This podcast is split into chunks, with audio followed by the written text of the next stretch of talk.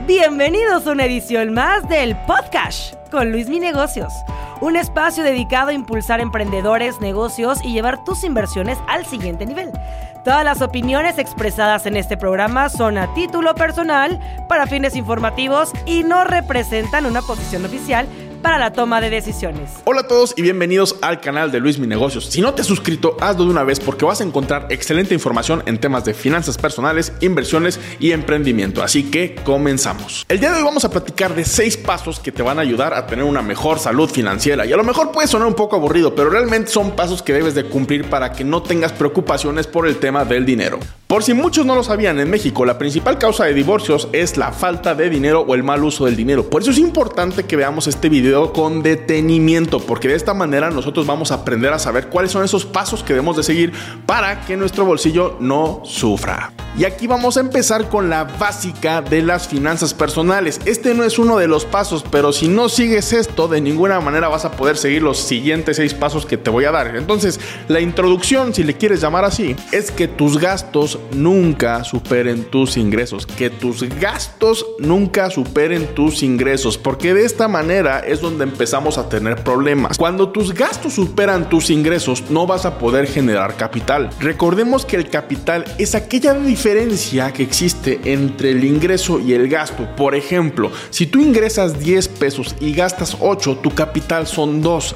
La única manera en la que tú puedes hacer libertad financiera o empezar a invertir ese dinero es con esos dos pesos porque es lo que realmente te queda. Por eso es importante que tengas buena disciplina al momento de administrar tus gastos y para eso te dejo este video que se llama cómo puedes gastar mejor tu dinero. Ocho gastos que vas a hacer y que vas a de alguna manera mejorar tus finanzas personales si lo sigues al pie de la letra. Y vamos con los pasos. Bueno, pero antes de los pasos, un consejo más. No tan rápido.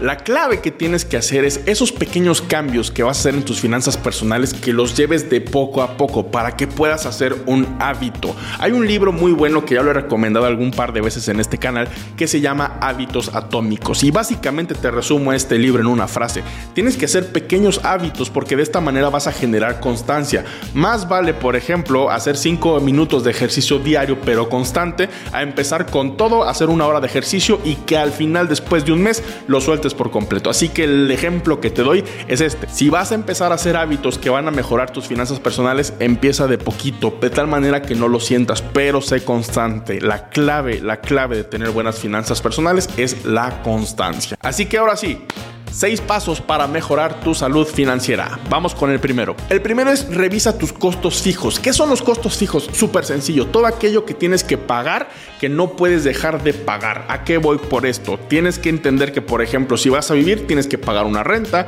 tienes que pagar comida, tienes que pagar cosas que te van a permitir realizar tus actividades diarias. Llámale transporte, llámale el camión, cualquier cosa que sea indispensable, esa no la puedes quitar de tu presupuesto, pero debes de saber que ya es un gasto gasto fijo. En el ejemplo que te di de los 10 pesos, de esos 10 pesos a lo mejor 4 pesos es lo que me cuesta el transporte, es lo que me cuesta mi comida, es lo que me cuesta mi renta y no puedo prescindir de eso. Y eso no hay nada que hacerle. Aquí lo único que puedes hacer es incrementar tus ingresos y manejar los gastos variables que ya después te contaré cómo podemos administrarlos de una mejor manera. Pero ley de vida y ley de finanzas personales, revisa tus costos fijos. Si no los revisas, si no los mides, no hay manera de que te pueda ir muy bien. Segundo paso para mejorar tu salud financiera, asegúrate. Y yo entiendo que es horrible pagar seguros porque es un gasto que muchas veces no lo vemos, que muchas veces es un intangible y a todo el mundo le choca pagar intangibles. Porque es más fácil ir a una tienda, comprarte un iPhone, pagar 30 mil pesos y tener el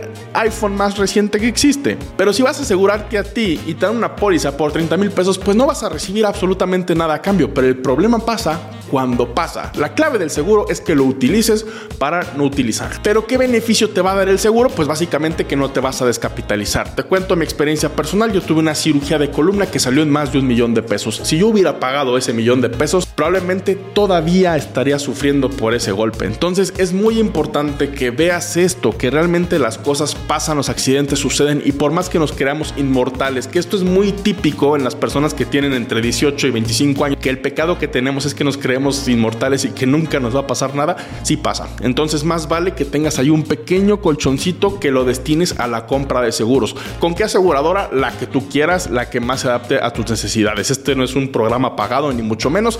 Mi objetivo aquí es hacerte conciencia de los que los seguros sí los necesitas. Evidentemente si tienes un coche pues también vas a necesitar un seguro de auto. No te quiero decir el problema en que te puedes meter si chocas y no tienes una asistencia legal o si por ejemplo matas a alguien en un accidente. Entonces es muy importante contar con este equipo de seguros porque no nada más te van a responder por un golpe o una colisión que puedas tener, sino por los daños que puedas ocasionar a terceras personas, incluyendo seguro médico, incluyendo gastos jurídicos. Tercer paso, habla con tu pareja sobre tu situación financiera. Muchísimas parejas en México de alguna manera ocultan información financiera a la pareja por a lo mejor, no sé, un potencial divorcio que ven enfrente. Pero esto como tal yo lo veo un error, porque a final de cuentas un matrimonio son dos personas en una. Y no quiero darte clases de religión ni de moral y de cómo debe de ser un matrimonio, pero sí tienes que ver que la transparencia es muy importante para que un matrimonio o una unión funcione. Por eso es importante que hables con tu pareja y en empaten mucho los gastos que van a tener. Por ejemplo, si tu pareja de alguna manera le gusta mucho el tema de los viajes y a ti no, o tu esposa gasta mucho en belleza y esto de alguna manera afecta el bolsillo, todo se habla. La clave de un buen matrimonio y de las finanzas es la comunicación, porque muchas veces los problemas en los matrimonios que son por dinero ya es demasiado tarde para hablarlo. Entonces, si eres recién casado y vas con todo, con tu mujer o con tu hombre y de alguna manera quieres empezar una aventura nueva, mi sugerencia es que desde un inicio sean muy claros con el tema de finanzas personales y pongan todo sobre la mesa. Si los dos trabajan, pues a lo mejor tú pagas esto, yo pago esto, o si uno solo trabaja, pues yo me voy a encargar de los gastos, pero ayúdame con esto. A final de cuentas, un matrimonio o una unión es un equipo y eso es lo que debe ser.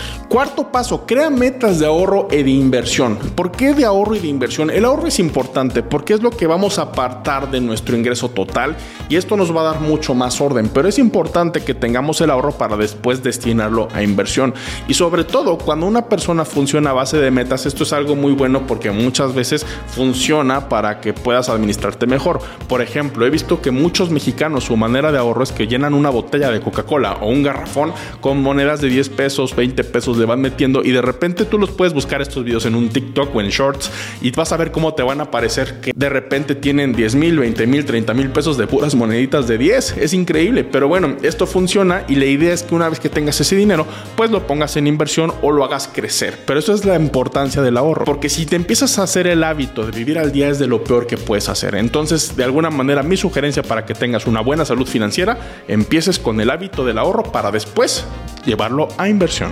5. Organiza y empieza a pagar tus deudas. Esto es súper importante. Más de la mitad de los mexicanos tenemos un tipo de deuda, pero la gran diferencia es que mucha gente no sabe diferenciar entre una deuda mala y una deuda buena. Las deudas malas generalmente son aquellas que son préstamos personales que exceden intereses del 30, 40 o 50% que son superiores a la inflación o al rendimiento de los CETES. Por cierto, si quieres invertir en CETES, aquí te dejo un video. Entonces, paso uno para cuando tienes mucha deuda, ¿qué puedes hacer? Básicamente, organízalas y empieza a pagar de la más cara a la más baja. Hay muchas otras técnicas para reducir deudas, pero en lo particular, esta es mi favorita. ¿Por qué? Porque es lo que más va a sangrar tu bolsillo. Entonces, si tienes una deuda, por muy pequeña que sea, que es del 100% anual, y tienes una deuda grande, que es del 20%, como puede ser la deuda de tu coche, liquida tu préstamo personal del 100% anual, luego liquidas tu coche y hasta el final tu casa. Lo más importante es que te deshagas del crédito caro, porque eso es fatal para tu bolsillo.